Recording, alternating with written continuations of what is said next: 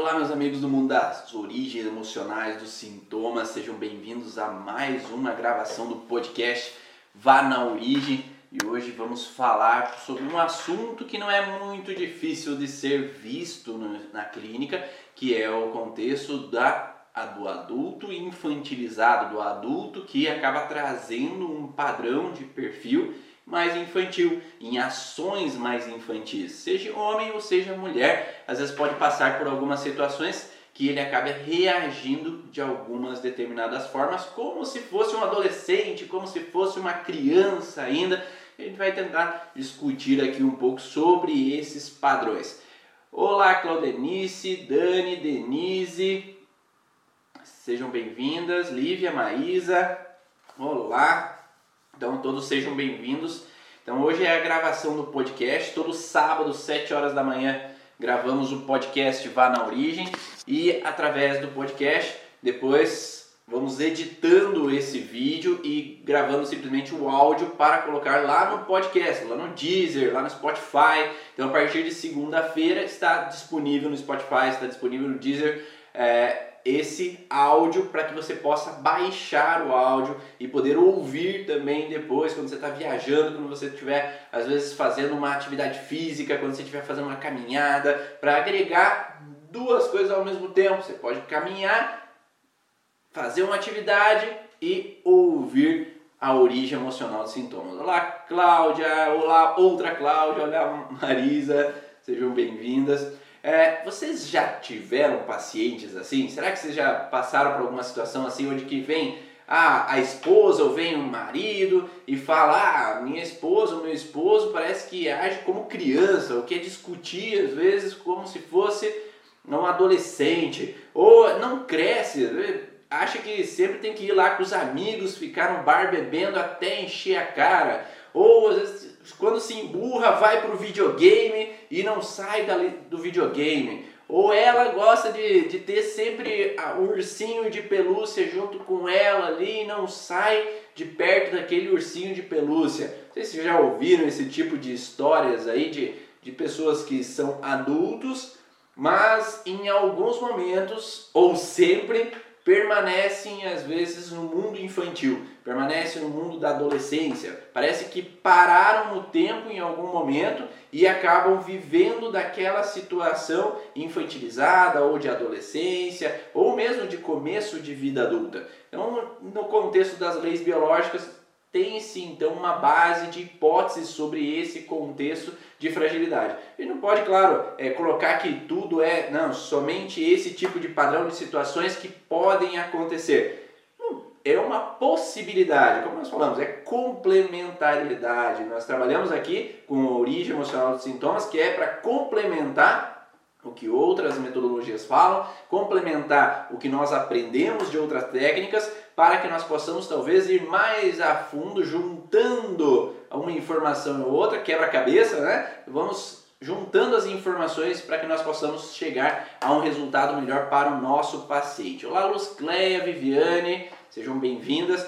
Para quem está aí no YouTube e quem gosta de ter sempre essas informações, receber as notícias de quando vai ter uma live nova, quando vai ter uma informação nova, basta se inscrever no canal do YouTube e clicar no sininho. O sininho ele te avisa cada vez que eu entro ao vivo para que você possa assistir uma live ao vivo minha. Então no YouTube é assim que funciona. Então inscreve no canal, clica no sininho que cada vez que eu fizer uma transmissão nova vai aparecer para você para você conseguir estar comigo ali junto tá, no YouTube. E para quem está no Instagram também, você pode aí me ajudar com que mais pessoas possam divulgar e conhecer a origem emocional do sintoma. Então clica no aviãozinho.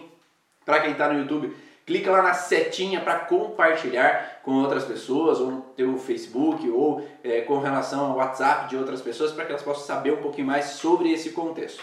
Então nós sabemos que no mundo das leis biológicas nós temos um processo conflitivo e esse processo conflitivo pode ser emocional. Mas claro que a gente sabe que existem conflitos físicos, existem conflitos tóxicos, existem conflitos emocionais. Então, toda essa base conflitiva a gente analisa no paciente para tentar entender qual pode ser a origem do sintoma dele. Aqui nós falamos sobre a origem emocional dos sintomas emocionais e físicos do paciente e através dos conflitos emocionais que eles viveram. E nós sabemos que passamos por diversos, diferentes tipos de conflito na nossa vida que vão se acumulando e desencadeando os nossos sintomas. Eu acredito muitas vezes que nem sempre na primeiro conflito, dependendo, claro, da intensidade, né? Às vezes num primeiro conflito a gente pode já desencadear alguns sintomas nossos. Nós temos sintomas de fase ativa de estresse, sintomas de pós-estresse. Então tem sintomas que aparecem a partir do momento que eu entro no conflito, na frustração, e tem sintomas que depois que eu sair daquele estresse que vão aparecer os sintomas. Mas a pausa na maturidade, ela tem a ver com conflitos de fase de estresse enquanto eu permaneço naquele conflito, naquela frustração, naquele incômodo durante a minha vida. Mas não basta eu viver uma situação apenas. Então vamos dizer que ah, eu sou criança, eu tenho 13, 3 anos de idade ali e o meu pai me critica porque eu quebrei alguma coisa. Meu pai briga comigo, ou meu pai sai de casa, ou meu pai ah, está mais ausente e ele se afasta um pouco de mim. Então eu me sinto desvalorizado, me sinto sozinho, me sinto deixado ou me sinto criticado. Então naquela primeira situação conflitiva, talvez eu com 3 anos de idade vou entender de uma determinada forma. E cada percepção diferente vai desencadear uma, um sintoma diferente. Então, cada emoção que nós vivenciamos, ela ativa um órgão específico. Na medicina convencional se fala muito do contexto do estresse. Ah, o estresse causa gastrite, o estresse causa o síndrome do intestino irritável, o estresse causa tensões musculares, o estresse causa dores de cabeça mas não é qualquer estresse que desencadeia qualquer sintoma. A gente precisa especificar cada um desses sintomas para entender mais precisamente no nosso paciente qual é o sintoma que ele está trazendo. E independente da área que você trabalhe na área da saúde. Porque se você é um psicólogo, por exemplo, e tem pacientes os teus pacientes eles vêm te procurar com relação a contextos emocionais. Ah, eu tenho ansiedade, eu tenho uma irritabilidade, eu não consigo lidar com determinadas situações, eu não progrido no trabalho, eu não consigo, às vezes, fluir nas minhas coisas. Mas, ao mesmo tempo que ele tem essas situações emocionais, provavelmente ele traz também sintomas físicos. Ah, hoje eu estou com dor no ombro. Ah, hoje eu estou com dor no pescoço. Hoje meu intestino não está funcionando muito bem. Só que às vezes, quando nós não conseguimos associar qual é o padrão de sintoma físico com a situação emocional que o paciente está vivendo, às vezes a gente pode trabalhar aquele paciente na emoção e aquele sintoma físico melhorar ou não melhorar. Porque talvez uma coisa tenha a ver com outra, outra talvez uma coisa não tenha nada a ver com outra. Então o paciente que vem trabalhar com ansiedade, às vezes vem na, vai no psicólogo fazer uma psicoterapia com relação à ansiedade, não necessariamente a dor no ombro tem a ver com a ansiedade que ele está passando. Pode ser? Pode. Mas para você como terapeuta, para ser mais preciso no fator do que está trazendo aquele paciente aqui, ou poder ajudar com aquele sintoma que ele apresenta naquela sessão específica, quanto mais preciso tu é na origem emocional daquele sintoma, mais rápido você consegue tirá-lo daquela informação, daquela situação e poder fazer com que ele se sinta feliz porque você foi resolver o problema dele né? ele não vai precisar ali sair do teu consultório e procurar um outro profissional. Você já está auxiliando ele com relação tanto à parte emocional quanto à parte física. E você que é fisioterapeuta, que trabalha com a parte física, se o teu paciente vem trabalhar com relação à tua dor no, a dor no ombro dele, se você não entende que a emoção pode estar tá causando a dor no ombro dele, ele vai talvez melhorar ou aliviar uma porcentagem daquele sintoma com o teu tratamento, mas se você não trabalha o contexto emocional, aquela dor no ombro não vai ser resolvida por completo, porque ele vai continuar vivendo aquela situação, aquela frustração, aquele incômodo na vida dele, posteriormente a sair do consultório. E quando nós entendemos a origem, nós conseguimos mudar a forma de lidar a situação e tomar o passo para sair daquele conflito que está me incomodando. Então, baseado nisso, o Hammer começou a observar que os pacientes, quando tinham uma situação conflitiva apenas, baseado na parte então hormônio dependente do cérebro, então nós temos uma região cerebral que ela controla, é um centro de comando de cada um dos órgãos e tecidos do nosso corpo. E essa zona de controle cerebral, sempre que nós vivemos um trauma, a gente fragiliza, tem uma alteração nesse centro de controle e no órgão. Então não adianta nada às vezes eu mexer só no órgão se esse centro de controle ele continua mandando o estímulo errado, ele continua em disfunção. Então eu preciso trabalhar sobre esses dois tecidos ao mesmo tempo. E o que é trabalhar sobre esses dois tecidos? É trabalhar sobre a emoção que gerou a fragilidade nas duas regiões ao mesmo tempo. E quando nós entendemos essa precisão da emoção, nós sabemos que existem regiões específicas do cérebro, na parte hormônio dependente do neocórtex, que está relacionado diretamente com tecidos ectodérmicos, então hormônio dependente, vinculados a hormônios sexuais masculinos e femininos, zonas territoriais, que dão por base principalmente a conflitos onde há um perigo sobre o meu território, uma ameaça sobre o meu território, uma situação de não poder impor limites sobre o meu território. Então existe uma zona territorial masculina, onde é aquele contexto de aquisição de território, buscar tomar o que é meu, conquistar um território, ou aquela sensação de que eu perdi algo que eu considero como meu, que é um território meu. E existe a zona territorial feminina, que é uma relação também de querer um território, de me darem, esperar que me deem o meu território, que me protejam no meu território, que eu tenha um espaço considerado como meu. Então essas zonas territoriais elas entram num padrão é, onde que quando eu vivo uma situação conflitiva eu posso, por exemplo, vou mostrar um mapinha do cérebro para vocês. Então, por exemplo, eu tenho as zonas territoriais que são esse local aqui que é zonas territoriais femininas e essa zona territorial que é a zona territorial masculina.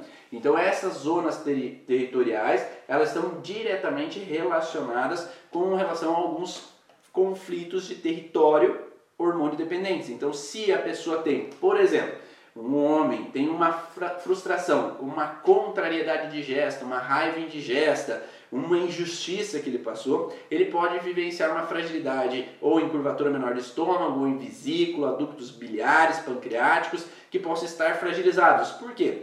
sempre há um sentido biológico. O corpo não coloca uma fragilidade por acaso. Ah, agora eu vou estressar esse órgão. Ah, não, agora é hora de estressar a cabeça. Agora é hora de estressar o pé. Agora é hora de alterar aquela região. Não, ele tem um sentido biológico.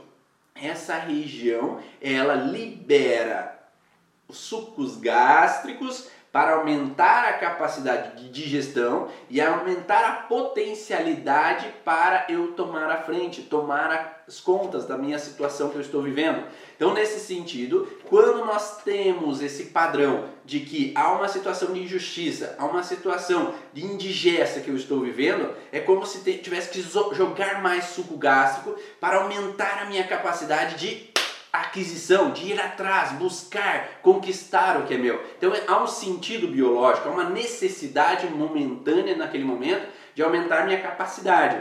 Agora, se eu tenho uma situação com relação a uma ameaça no meu território, um susto no meu território, que possa fragilizar a parte da laringe, eu vou ter inicialmente uma situação que, se há um perigo no meu território, há uma ameaça no meu território, inicialmente eu tenho que passar mais despercebido. Então eu tenho que ficar mais em silêncio. Eu não posso falar tão alto. Eu tenho que falar baixo. Eu tenho que diminuir a capacidade de as pessoas me ouvirem, passar despercebido para que eu não seja atacado então, nesse sentido de ameaça sobre o meu território, existe um ladrão entrando no meu território, existe uma pessoa que está sempre me representando uma ameaça, o meu pai sempre me bate, ou eu sinto que sempre meus pais estão vinculados a uma situação de perigo, de ataque entre eles. Então eu tenho uma sensação de passar um pouco despercebido. Então é melhor eu não falar alto, é melhor eu não me expressar tão forte,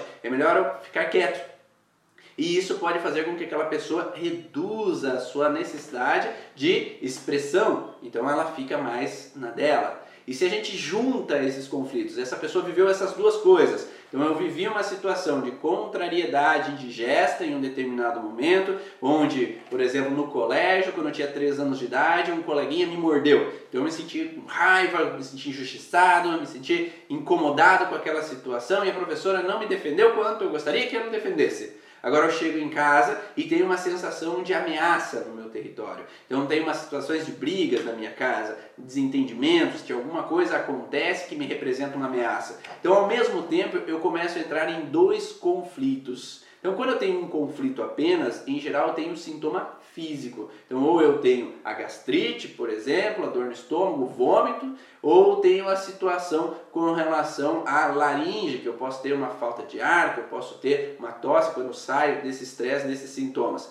Mas agora, se os dois sintomas, os dois órgãos estão em fase ativa de estresse, então nós temos os dois focos do cérebro o foco relacionado à curvatura menor do estômago e relacionado à laringe, ativos ao mesmo tempo, é chamado de constelação esquizofrênica cerebral. Então o Hammer colocou a denominação constelação, porque existem dois focos ativos. É uma constelação de estrelas do céu, né? Então existe mais de uma estrela ativa no cérebro com relação a uma situação conflitiva, ou duas, ou três, ou quatro situações conflitivas que aquela pessoa está vivendo no mesmo momento. Ou seja, ela está em estresse em mais de uma coisa ao mesmo tempo. Se ficar com raiva, ficar irritado ali, aquela a vesícula biliar ter aumentado a sua capacidade de fase ativa de estresse, não adiantou. Se ficar calado, não adiantou, porque a situação continua acontecendo, é melhor eu mudar a forma de agir. Então é como se o nosso cérebro mudasse o limiar de funcionamento para eu entrar num outro padrão de funcionamento naquele momento, para que eu possa talvez sair daquele estresse. Então, uma pessoa que vivencia uma raiva indigesta junto com uma situação de ameaça no território, ele é o que o Hammer denomina como constelação esquizofrênica cerebral autista.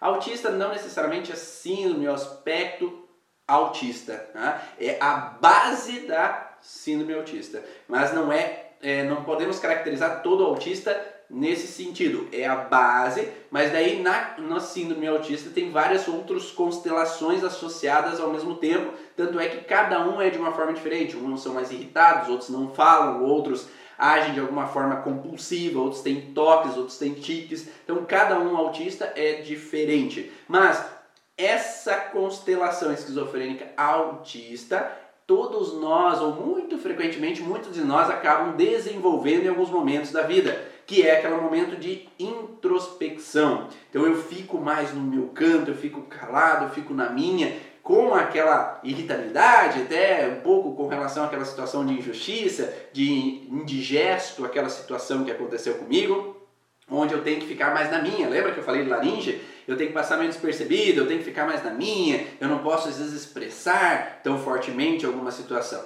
Então aquele menino, aquela menina vai viver uma situação às vezes de introspecção vai ficar mais no quarto dela, vai ficar mais na sua, vai ficar mais calada, vai ficar mais pensativa, às vezes com ela mesma em um determinado momento. Então, às vezes essa pessoa pode se excluir, porque às vezes ficar lá na sala presenciando as brigas não, não, é legal. É melhor ficar com meu fone de ouvido no meu quarto, sem ouvir nada que acontece lá, introspectivo aqui comigo, que assim eu estou mais tranquilo e mais sossegado. Eu não estou lá ouvindo as discussões, as brigas dos meus pais. Às vezes no colégio é melhor eu ficar excluído do que ficar perto daquela criança que me morde. Então é melhor eu ficar mais no meu canto, introspectivo aqui, que eu posso ficar mais seguro de uma determinada forma, sem viver essa sensação de ameaça. Só que isso para aquela criança, ela viveu no colégio aos 3 anos de idade, ali com 3 anos e meio, 4 anos, o pai e a mãe brigaram. Então essas situações duas ativas ao mesmo tempo, elas caracterizam que a partir do segundo conflito, o cérebro entende que tem que permanecer numa pausa de maturidade. Essa pausa de maturidade significa que aos 4 anos de idade essa criança ela vive um transtorno, um conflito naquele momento que faz com que aquela fase da vida não era boa. Aquela fase a partir dali foi incômoda, a partir dali foi frustrante, a partir dali gerou incômodos e frustrações para ela. Então ela tem uma pausa de maturidade na fase, na data ali que ocorre esse processo, como se fosse uma tentativa de proteção para aquela pessoa. Claro que o cérebro tem um sentido biológico que não necessariamente é a forma que nós gostaríamos racionalmente de nos proteger, mas é o que ele entende, baseado na evolução das espécies, como melhor maneira de tentar evitar que eu sofra de novo. Então, naquele momento, foi a melhor solução que aquela pessoa encontrou foi ficar introspectiva no canto dela, foi ficar mais ausente ao grupo de colegas no colégio. Então, aquele momento foi a forma e a melhor maneira que encontrou de se defender. Então, ficar lá no meu videogame, ficar lá no colégio mais excluído no meu canto, foi a melhor maneira que ele encontrou. Então, isso provou ou trouxe uma pausa de maturidade né, para aquela criança. Então, ela vai entender que aquele momento da infância, a melhor maneira de se proteger foi assim. Agora, passou essa situação, então meu pai e minha mãe voltaram a ficar bem, agora no colégio as crianças começaram a me acolher melhor, então eu comecei a me sentir melhor naquele ambiente.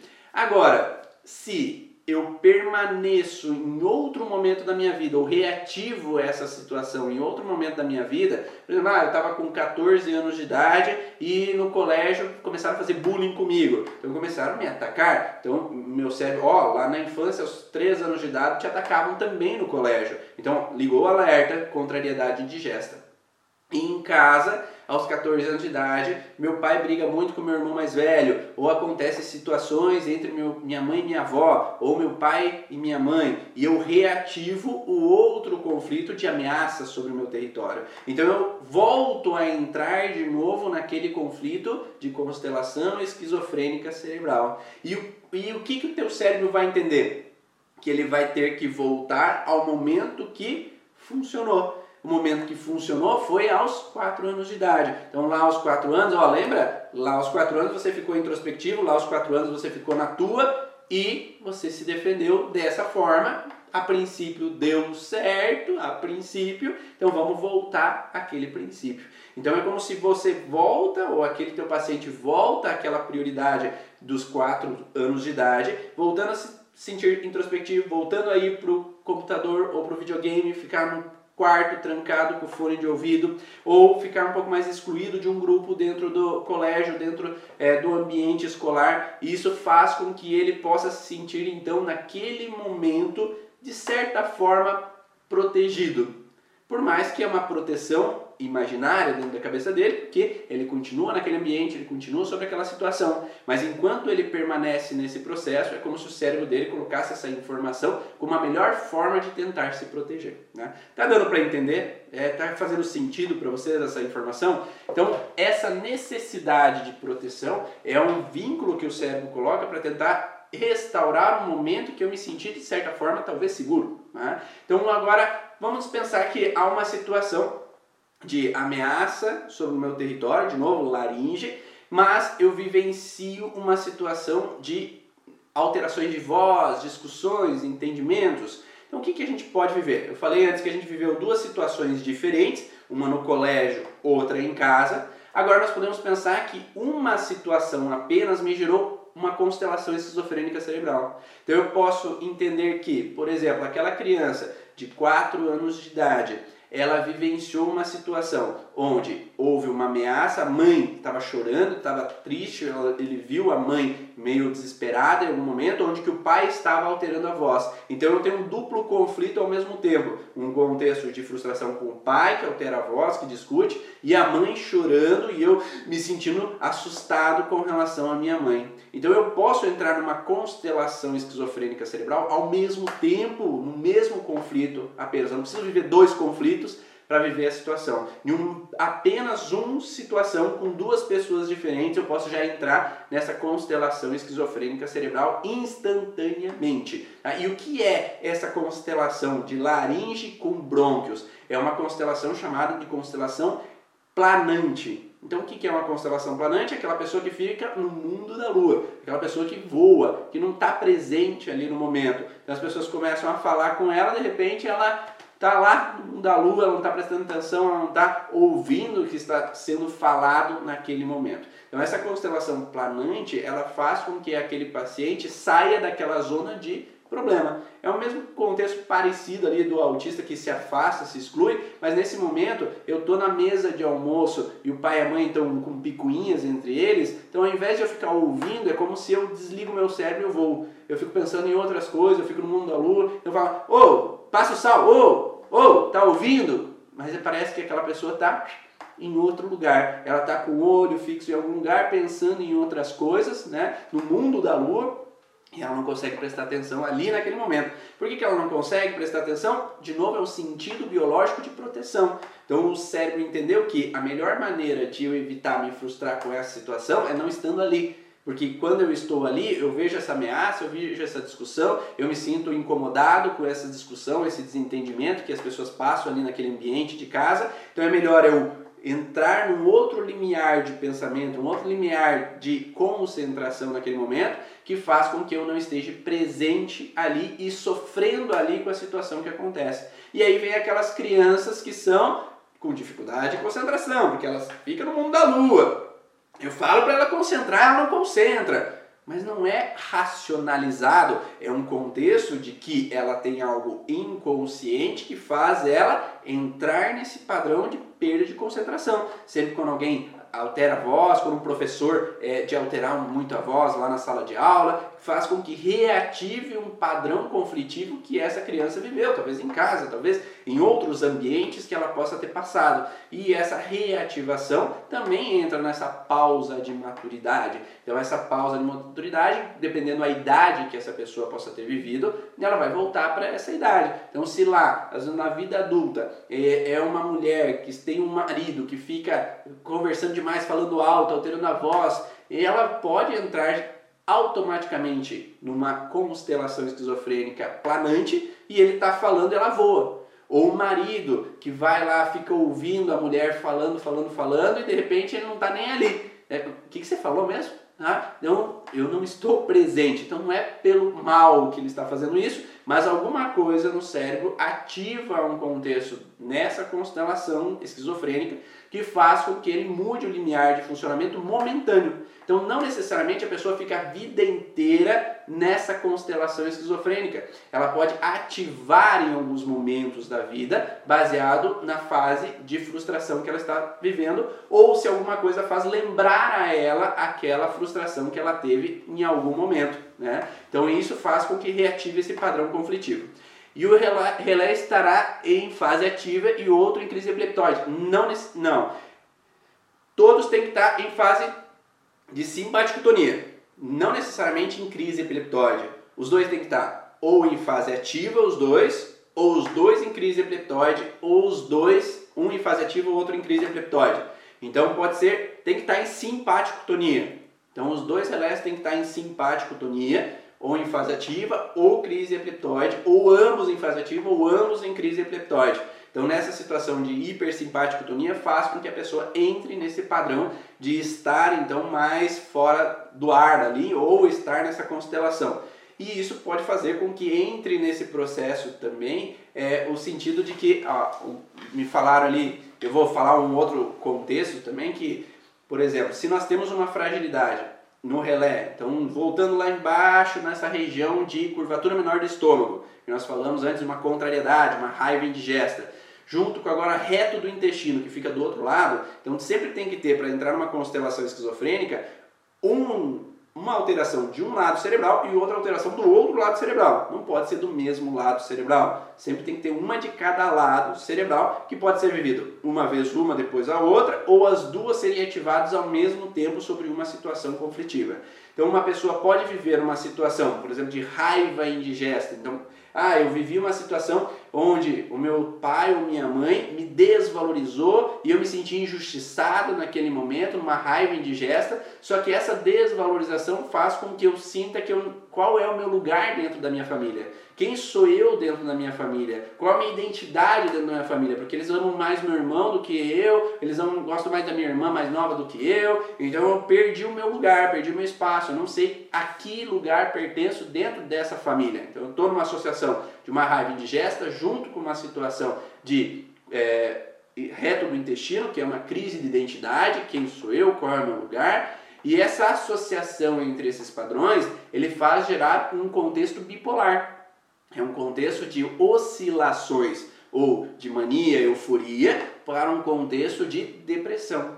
Então, nessa associação bilateral, vai fazer com que essa pessoa ela entre ou num processo de raiva, né? então essa relação de raiva, de agressividade, de irritabilidade, que possa ser instalada em um determinado momento. Então vamos dizer que aquela criança com 6 anos de idade nasceu o irmão e ela se sentiu irritada, se sentiu contrariada porque perdeu o território dela, se sentiu injustiçada, perdeu os brinquedos, perdeu a cama, perdeu o colo dela e ao mesmo tempo eu não sei quem qual é o meu lugar dentro dessa família agora. Não tenho meu espaço, não tenho meu território. Então eu entro numa situação de agressividade. Então esses dois focos ativos ao mesmo tempo fazem uma agressividade. Agora tu entende por que aquele paciente que vem criança para você, ele vem com uma agressividade depois que o irmão nasce ou ele vem com uma irritabilidade depois que o irmão nasce, principalmente porque ele tem essa sensação de perda de território. Às vezes porque os pais às vezes não sabem como lidar com aquela situação, como dar atenção para os dois, como cuidar de ambos ao mesmo tempo, como poder dar um espaço para aquela criança que nasceu, que veio antes, né? E não às vezes exigir demais, porque agora você é grande, você tem que ajudar o pai e a mãe e às vezes aquela criança de uma hora para outra ela tem que se transformar de uma criança para um adulto porque tem que ajudar. Só que ela não está preparada para isso. Talvez ela seja criança ainda, ela não entenda ainda esse padrão. E essas mudanças, né, entram nesse processo então de agressividade, a constelação esquizofrênica cerebral agressiva. E essa agressividade pode ser tanto de fala, gritar, alterar a voz, quanto de processo de bater, brigar ou quebrar brinquedos, que seria mais um contexto mais eufórico, maníaco, né, de ação, ou de depressivo, que é uma relação de ficar remoendo, chorando sozinho no meu quarto, ou uma sensação de me autoagredindo né, em um determinado momento. Então isso pode ser uma oscilação de momentos dependendo da intensidade do conflito. Claro que uma criança pode ter um conflito pequenininho, que tem uma irritabilidadezinha pequena, mas a situação pode ser grande e dependendo da percepção daquela criança, não é a percepção do adulto, e é isso que é um, de, um defeito às vezes de alguns terapeutas, é olhar para aquela criança com o pensamento de adulto. E não, nós temos que olhar para uma criança que vem ao teu consultório com o pensamento de criança. Então a criança é criança, o pensamento dela não é como nós, racionalizado, ah, eu entendo que meu irmão é mais novo, que ele precisa de atenção, ah, eu entendo que meu irmão vai, é, ele não consegue se virar sozinho, ele não entende. Né? A gente tem que entrar na cabeça de uma criança para entender o que, que uma criança pensa naquele momento conflitivo de estresse que ela está vivendo. E nesse sentido, se essa criança percebe dessa maneira essa situação conflitiva, ela vai entrar então ou nessa agressividade ou num contexto de choro, tristeza no contexto depressivo. Talvez não depressivo, de um, dependendo da intensidade, né? talvez não depressivo de uma depressão que precisa ser medicamento, medicada, né? mas às vezes uma pequena dose de depressão que vai dar choros, tristeza. Então isso vai fazer com que ela entre numa constelação esquizofrênica e tenha pausa da maturidade. Essa pausa da maturidade vai se instalar naquele momento, aos seis anos de idade, onde eu perdi meu colo, perdi meu território, perdi meu espaço não tenho uma identidade. Agora, cada vez que agora passou, agora eu voltei a restabelecer meu território em casa, voltaram a ter contato comigo, eu tenho um relacionamento já melhor com meu pai, com a minha mãe, só que agora eu casei. Então eu casei, mas em algum determinado momento no meu casamento eu senti que minha esposa está indo trabalhar demais, a minha esposa está entrando em contato demais com os parentes dela, ela fica muito com os parentes e pouco comigo. Então eu não tenho mais minha identidade ali dentro daquela casa. Então isso restaura aquela informação de crise de identidade. E se eu tenho esses dois bloqueios ativos ao mesmo tempo, aquele adulto vai restaurar aquela mentalidade daquela criança de 6 anos de idade, que é que ela quebrava tudo, ou jogava as coisas, ou gritava, alterava a voz, ou chorava feito uma criança de 6 anos. Então esse adulto pode restaurar a informação do que ela viveu aos 6 anos de idade. Então se era um contexto mais maníaco, numa sensação de raiva maníaca, onde que eu jogo, eu extravaso e eh, altero a voz, porque um adulto não precisa brigar. Não sei se vocês pensam nisso também. Um adulto pode conversar, dialogar. Eu não preciso ficar emburrado no meu canto. Ah, eu posso dialogar, eu posso conversar, entender, interpretar o que está acontecendo.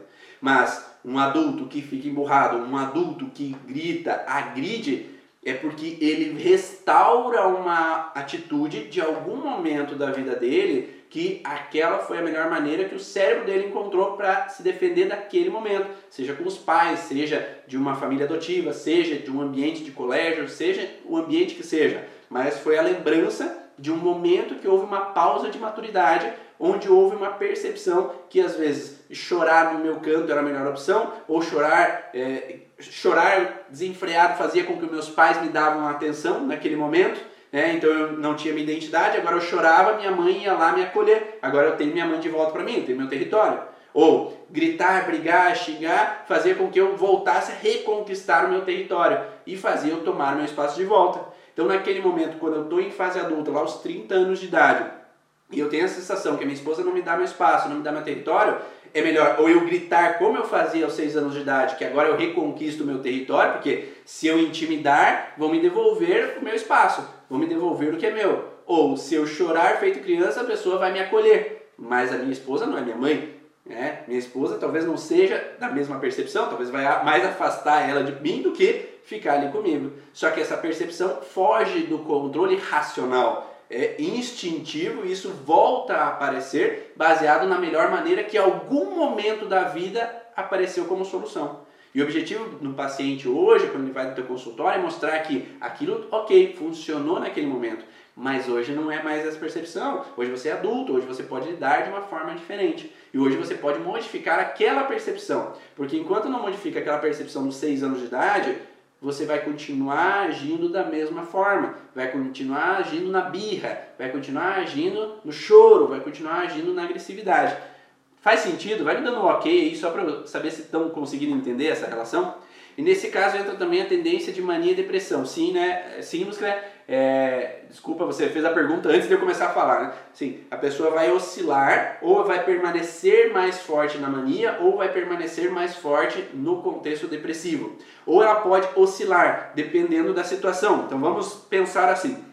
Ela viveu um conflito de raiva indigesta em um determinado momento, que gerou a relação do conflito então com o pai de raiva indigesta, porque o pai agora está me confrontando, está brigando comigo, porque é, meu irmão nasceu e agora antes que eu gritava, fazia bagunça, cantava alto, antes eu podia. Agora meu irmão nasceu, está ali, agora não posso mais cantar alto. O que, aconteceu? Por que, que eu não posso mais conversar alto? Eu não posso mais gritar só porque ele está dormindo? Né? Então aquela criança não entende que ela não pode mais cantar, gritar, fazer bagunça como antes. Mas o pai vai lá e recrimina sem a criança entender. Então eu me sinto numa raiva indigesta.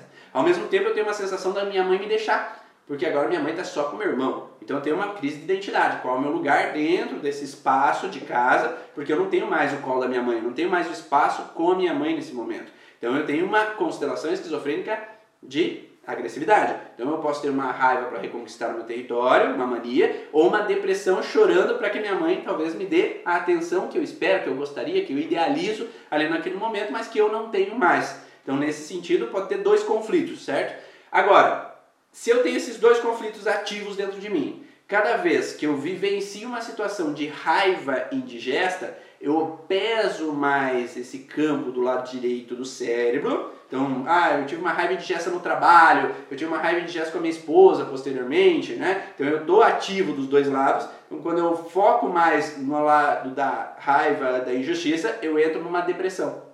Agora, se eu foco mais do lado da crise de identidade, de eu não ter meu espaço, de é perigo que tome o meu lugar no meu trabalho, que é perigo que me, me tome meu espaço dentro de casa, porque minha sogra está ali e eu, eu agora estou sem minha esposa para mim, parece que eu não tenho mais território, ou minha esposa começou a querer dormir no outro quarto e eu me senti um pouco deixado de lado, ou vice-versa, para a mulher da mesma forma, tá? Então esse contexto faz com que essa pessoa se torne um pouco mais mania, então mais agitada, mais eufórica, mais é, inquieta de certa forma, com mais euforia de reconquistar aquele território. Tá? Então isso instintivamente. Né?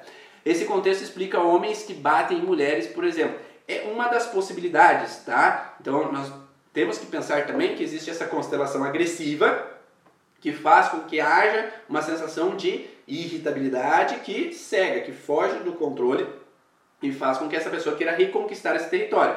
Por que, que o homem pode bater nela? Porque tem medo. Então, se o homem não tem medo, ele não tem por que ser agressivo. É, um leão não vai hum, bater, morder um outro animal se ele não tem algum medo ou se ele não está com fome. Então, nesse sentido, se, uma, se um homem bate uma mulher, ou porque tem medo de ser traído, porque tem medo de ser rejeitado, mas por medo dele, um medo interno, uma desvalorização interna, de uma incapacidade, ou de um medo de crítica, um medo de julgamento, talvez não seja com aquela mulher específica, Talvez seja, talvez não. Talvez ele vem nessa constelação esquizofrênica onde há uma pausa de maturidade quando a mãe desvalorizava. Ah, quando a minha mãe olhava daquela forma, eu me sentia um lixo, eu me sentia totalmente um, com uma raiva e que eu perdi a identidade com relação a esse olhar. Agora, cada vez que a minha esposa me olha daquela forma, é como se restaura aquela pausa de maturidade daquele momento que remete a uma sensação de constelação agressiva e faz com que essa pessoa às vezes reaja de uma maneira agressiva em um determinado momento, como se fosse uma forma de proteção, tá? por mais que seja inconsciente. Aí entra um outro contexto, Natália, também, é, com relação à situação onde que, por exemplo, se um homem ele bebe tá? e ele está nessa constelação, por mais que mínima dose, tá? então vamos pensar, eu tenho muitos pacientes que antigamente, é, antigamente ainda tenho, né, que bebem muito, mas ah, eu tenho muitas histórias de pacientes que lá no passado eles se sentiam rejeitados, se sentiam não amados, então eu não tenho minha, meu território feminino, que é a minha esposa, eu me sinto às vezes deixado de lado, ou ela não me procura mais sexualmente, eu me sinto rejeitado de uma determinada forma e eu tenho uma situação de raiva indigesta ao mesmo tempo. Então eu tenho a crise de identidade, junto com essa sensação de raiva indigesta, porque ela me critica, que nunca está bom o suficiente, que eu só faço besteira, ou no trabalho eu vivenciei uma outra situação nesse sentido. Então, se essa pessoa carrega essa sensação desde a infância de ele se sentir abandonado, rejeitado, de não ter identidade na família, junto com injustiça, porque o pai batia, porque o pai era agressivo, porque o pai dava imposições com relação a trabalhar na, na roça, tinha que trabalhar duro, nunca estava bom o suficiente. Então ele tinha esse conflito, deu essa pausa na maturidade.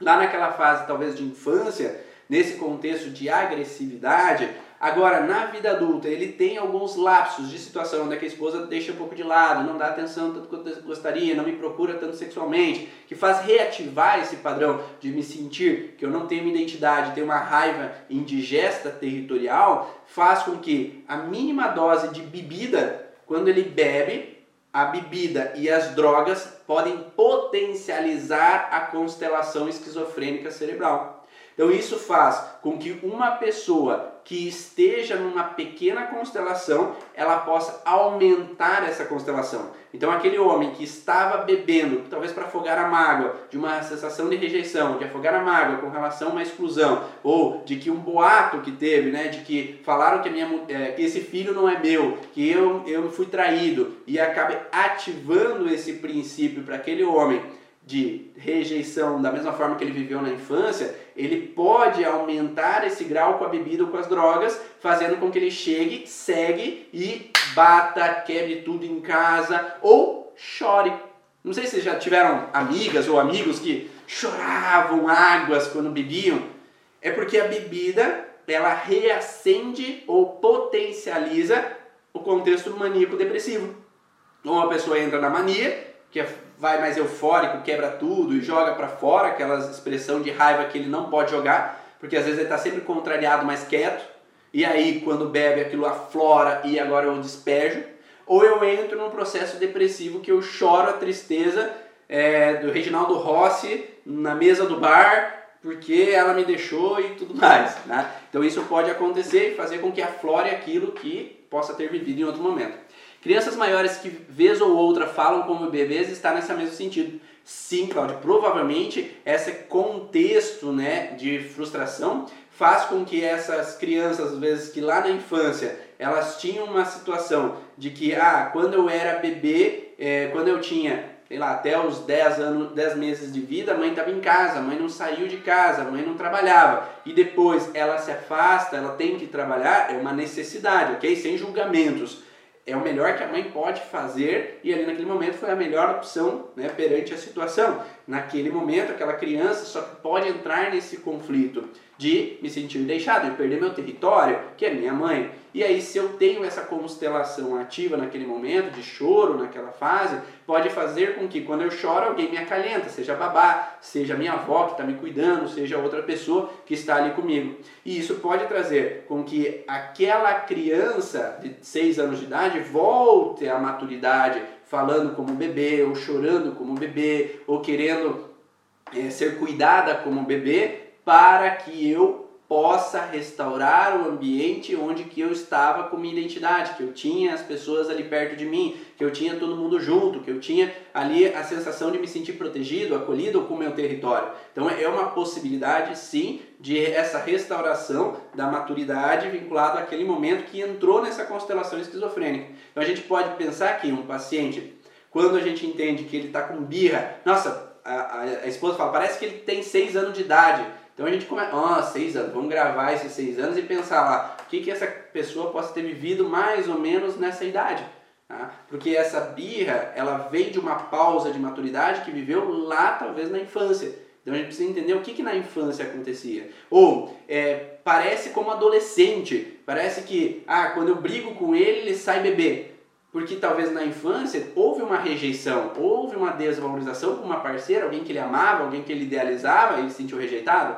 Então, cada vez que a parceira ela altera a voz, briga ou tem uma discussãozinha, há uma fuga para restaurar aquele momento da minha adolescência, que era um momento que era tudo bem.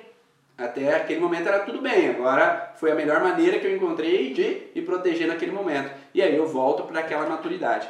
Ivan, nesse contexto entraria a crise existencial. Ah, se é uma crise de identidade, nesse contexto de crise existencial, poderia ser essa crise de identidade. Quem sou eu? Qual é o meu lugar? Que, que, a que lugar eu pertenço? Que profissão eu pertenço? Então essa crise existencial ele entra um pouquinho nesse sentido de identidade, né? Quem, quem sou eu agora? Será que eu sirvo para alguma coisa? Será que essa é a minha profissão? Será que esse é o meu lugar? Então a gente poderia pensar um pouco sim.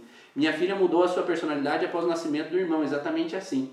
Ah, excelente explicação, até adultos. Uhum. Então sempre nós precisamos pensar nesse contexto né, de pausa, de maturidade, que pode fazer com que reative esse padrão.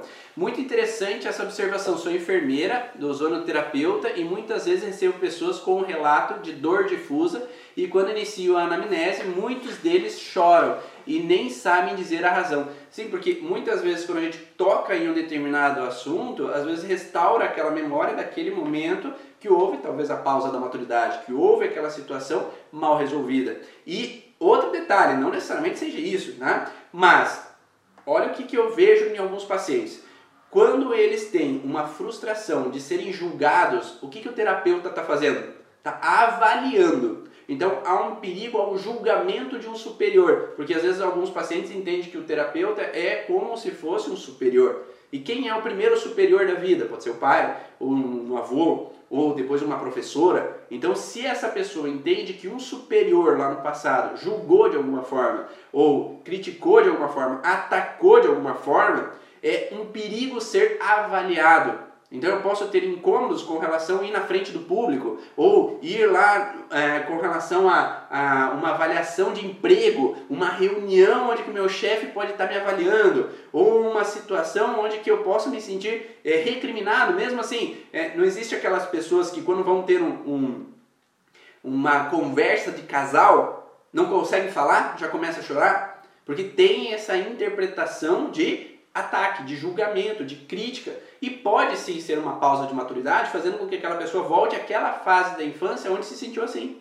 Onde, por exemplo, a mãe ia ajudar a estudar em casa e brigava ou tem que ser de outro jeito, não pode ser assim. Então é, essa relação de imposições às vezes pode ser reativadas nesse sentido também, tá? Então isso é, é sim uma das possibilidades que pode ser olhada com relação aos pacientes, com relação a esse sentido então biológico conflitivo, tá? Eu queria fazer um convite para vocês também que a partir do dia 5, ó, a dia 11, desculpa, de 11 a 17 agora de maio, vai ter o workshop Terapeuta da Origem. É um, é um workshop totalmente novo. Durante uma semana vão ter vídeos gratuitos explicando um pouco mais sobre o passo a passo, os cinco erros dos profissionais da área da saúde na hora de desvendar essa origem emocional dos sintomas. Vão ter dicas bem legais ali que eu estou preparando especialmente para vocês, para entender como, for, como se fosse o passo a passo do entendimento da origem emocional do sintoma do paciente. Então, se você quiser saber um pouco mais, se quiser ali estar junto comigo nessa semana, é, basta se cadastrar no www.cursoorigens.com/workshop.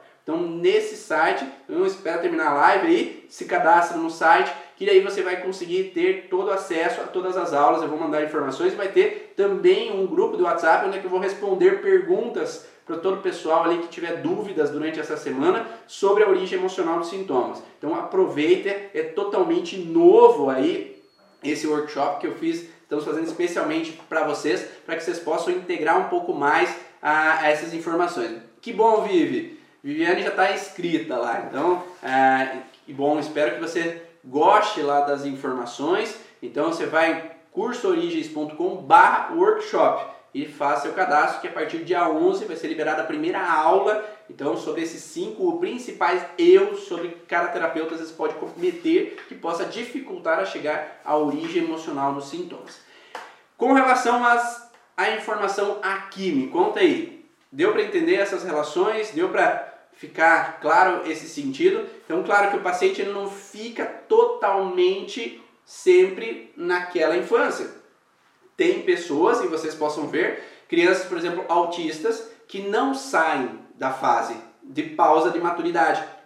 Não sei se vocês já atenderam autistas, mas tem autistas que ficam ali aos 5 anos de idade ou ficam aos 3 anos de idade e a vida inteira eles permanecem naquela idade. Ou com síndrome de Down, eles possam ter uma pausa de maturidade em determinada fase da vida, que eles ficam o resto da vida naquela pausa de maturidade.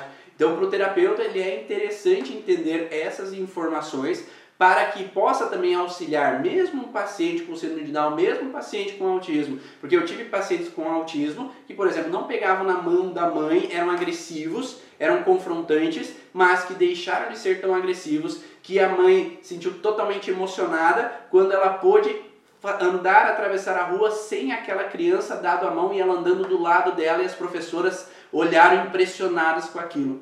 Tá? Porque quando a gente entende a origem emocional do sintoma, a gente pode entender que a criança pode evoluir, a criança pode melhorar, independente se ela tem uma síndrome. Talvez a gente não vai conseguir resolver toda a síndrome, todo o processo, mas podemos aliviar aqueles sintomas, aliviar sintomas físicos, como uma criança autista não precisa ter diarreias, uma criança autista ela não precisa ser agressiva, uma criança autista ela não precisa ter sintomas físicos. A gente pode aliviar isso daquela criança. A gente pode melhorar a qualidade de vida de um síndrome de Down que tem às vezes algumas outros tipos de fragilidade, mas dentro de que nós entendamos o porquê. Como quando eu comecei a trabalhar sobre a origem emocional do sintoma, é, eu tinha um determinado conhecimento. Às vezes eu fiz o primeiro curso lá atrás, a 2000, 2007 eu fiz o primeiro curso sobre a origem emocional do sintoma, sobre as bases aí dos entendimentos sobre essas origens e lá naquele momento eu não me sentia nada preparado. Claro, eu saí com aquelas informações.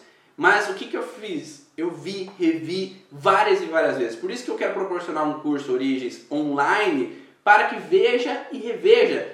E eu fico muito incomodado quando tem pessoas assim que vão para o curso online e às vezes acreditam que, ah não, se eu ver uma vez todo o material durante os dois anos, tá bom. Não, não tá bom. Você vai, vai perceber que ver uma vez quando que você aprendeu sobre um assunto vendo uma vez só? É impossível você aprender sobre um assunto vendo uma vez só. Não dá. Você voa, você perde a concentração. Por que, que você voa? Lá eu explico. Porque quando a gente está dentro desse conflito, então, por exemplo, quem estava no conflito aqui de raiva indigesta, de contrariedade digesta, na hora que eu falei, pode ter voado. Né? Porque associou e entrou na informação de um conflito que já viveu. E quando eu entro nesse conflito, eu bloqueio, eu travo, porque às vezes eu não quero enxergar aquilo que me fez mal. E o nosso corpo ele quer nos proteger. Então, às vezes, ver uma vez, às vezes não basta. Por isso que são dois anos de curso, para que veja, reveja várias vezes e possa colocar na cabeça. Eu precisei fazer seis, sete, oito cursos nessa base, vendo e revendo os livros várias vezes para gravar muitas dessas informações. Eu não aprendi sobre maturidade cerebral ali, ou pausa na maturidade cerebral uma vez. Eu tive que ver, rever várias vezes para gravar dentro de mim.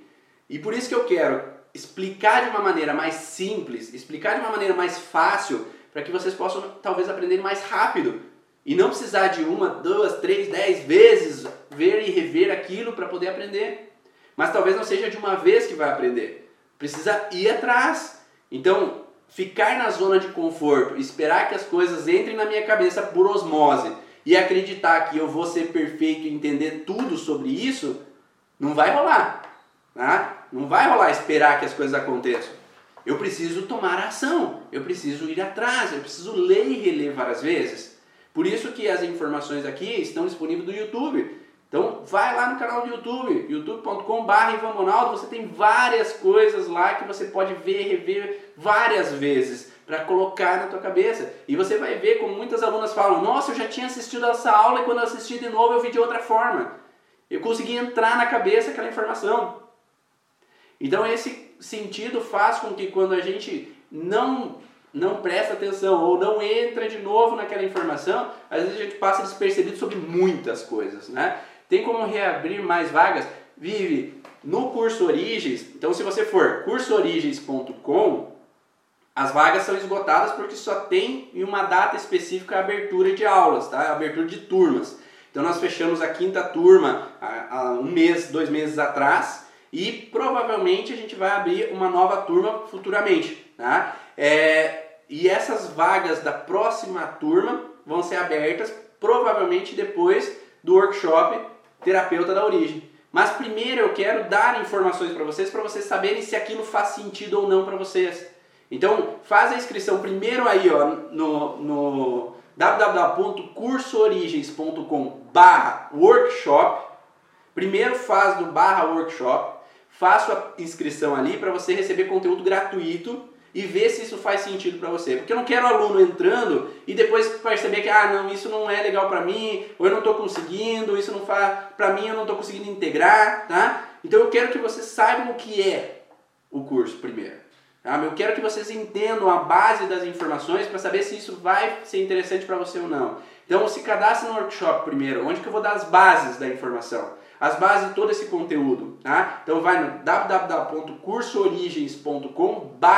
www.cursoorigens.com/workshop, tá? Ou vai no meu Instagram, que no meu Instagram tem lá no meu perfil tem o link para você se cadastrar no workshop, tá? E as próximas vagas do curso vão ser abertas posteriormente ao workshop, para que daí você possa saber se aquilo faz sentido ou não para você, se aquilo é interessante agregar ou não para você. E eu vou mostrar dentro desse curso como você de diferentes técnicas você pode associar as informações com a origem emocional dos sintomas. Se você trabalha então com ozônio, se você trabalha com o reiki, se você trabalha com a constelação familiar, com a acupuntura, né, Luciano? Que o Luciano é um entendedor imenso aí da, da acupuntura, da medicina chinesa, né, agregando com as leis biológicas, né, para que você possa agregar essas informações e utilizar para ser mais preciso no entendimento dos teus sintomas. Tá? Eu espero que essas informações agreguem muito para você e eu fiz esse workshop de coração mesmo, tá? Tô dando muita coisa aí para você, para que você saiba. E nós estamos fazendo aí, já, já passou de 20 dias aí de lives quase diárias, com exceção do domingo tá? que você possa agregar mais conhecimento para que você possa aí saber um pouco mais como utilizar essas ferramentas. Ah, eu, ah, a Beatriz fala que nem sabia que existia esse contexto, né? Se não teria feito. Ah, e eu posso fazer origem avançado com você? Pode sim, Beatriz. Me manda uma mensagem aí no Instagram que a gente conversa, tá? É, e esse entendimento complementar ajuda sempre que nós possamos potencializar o resultado. E eu falo que às vezes com um curso a gente não aprende tudo, mas se a gente pode ter um curso online pode ver, rever várias vezes, e aí trocar informações, uma comunidade que a gente pode trocar ideias, informações, fazer aulas que possam agregar cada vez mais. Então toda quarta-feira tem aula do curso Origens. Tá? Toda quarta-feira a gente aprofunda conhecimento lá dentro, troca ideia, faz informações para agregar cada vez mais e mais pessoas possam entender a origem emocional. Talvez algumas coisas passam despercebidas e a gente precisa potencializar isso. Né? E eu espero que eu possa estar potencializando essas informações para que todo mundo esteja compreendendo. Quem é aluno do curso Origem aí, me diz aí como está sendo para vocês essas aulas. Está ajudando? Está tá integrando? Está ajudando vocês a compreender e ir mais a fundo nessas relações? a conseguir transmitir esse conhecimento para nós. Obrigado. A origem é sensacional, fora do comum. Que bom que Maísa aí. É, tem um pessoal que é do grupo do Mastermind, que a gente tem uma concentração de pessoas ali, que já é um estudo mais de elite, que a gente vai estudando mais coisas além de simplesmente o contexto emocional, a gente integra outras informações para que a gente possa ser mais a fundo, mais eu falo que é, dentro da Mastermind a gente não vai só na origem do sintoma no órgão, a gente vai mais na célula. E a gente vai mais no integral, mais longe do que as outras informações que a gente dá geralmente. Então existe um grau aí que a gente vai subindo, é como se fosse um grau, um dia chega no Mastermind, chega assim, Cláudio, existe um grau como se fosse faixa de karatê, né? Então a gente vai da branca, amarela, vai subindo. Então a gente não pode acreditar que só fazendo um curso a gente vai estar na faixa branca e dar resultado como faixa preta. A gente é gradativamente vai subindo até chegar lá e a gente chega lá e dá ótimos resultados, faz uma grande troca, é dentro de uma comunidade de troca.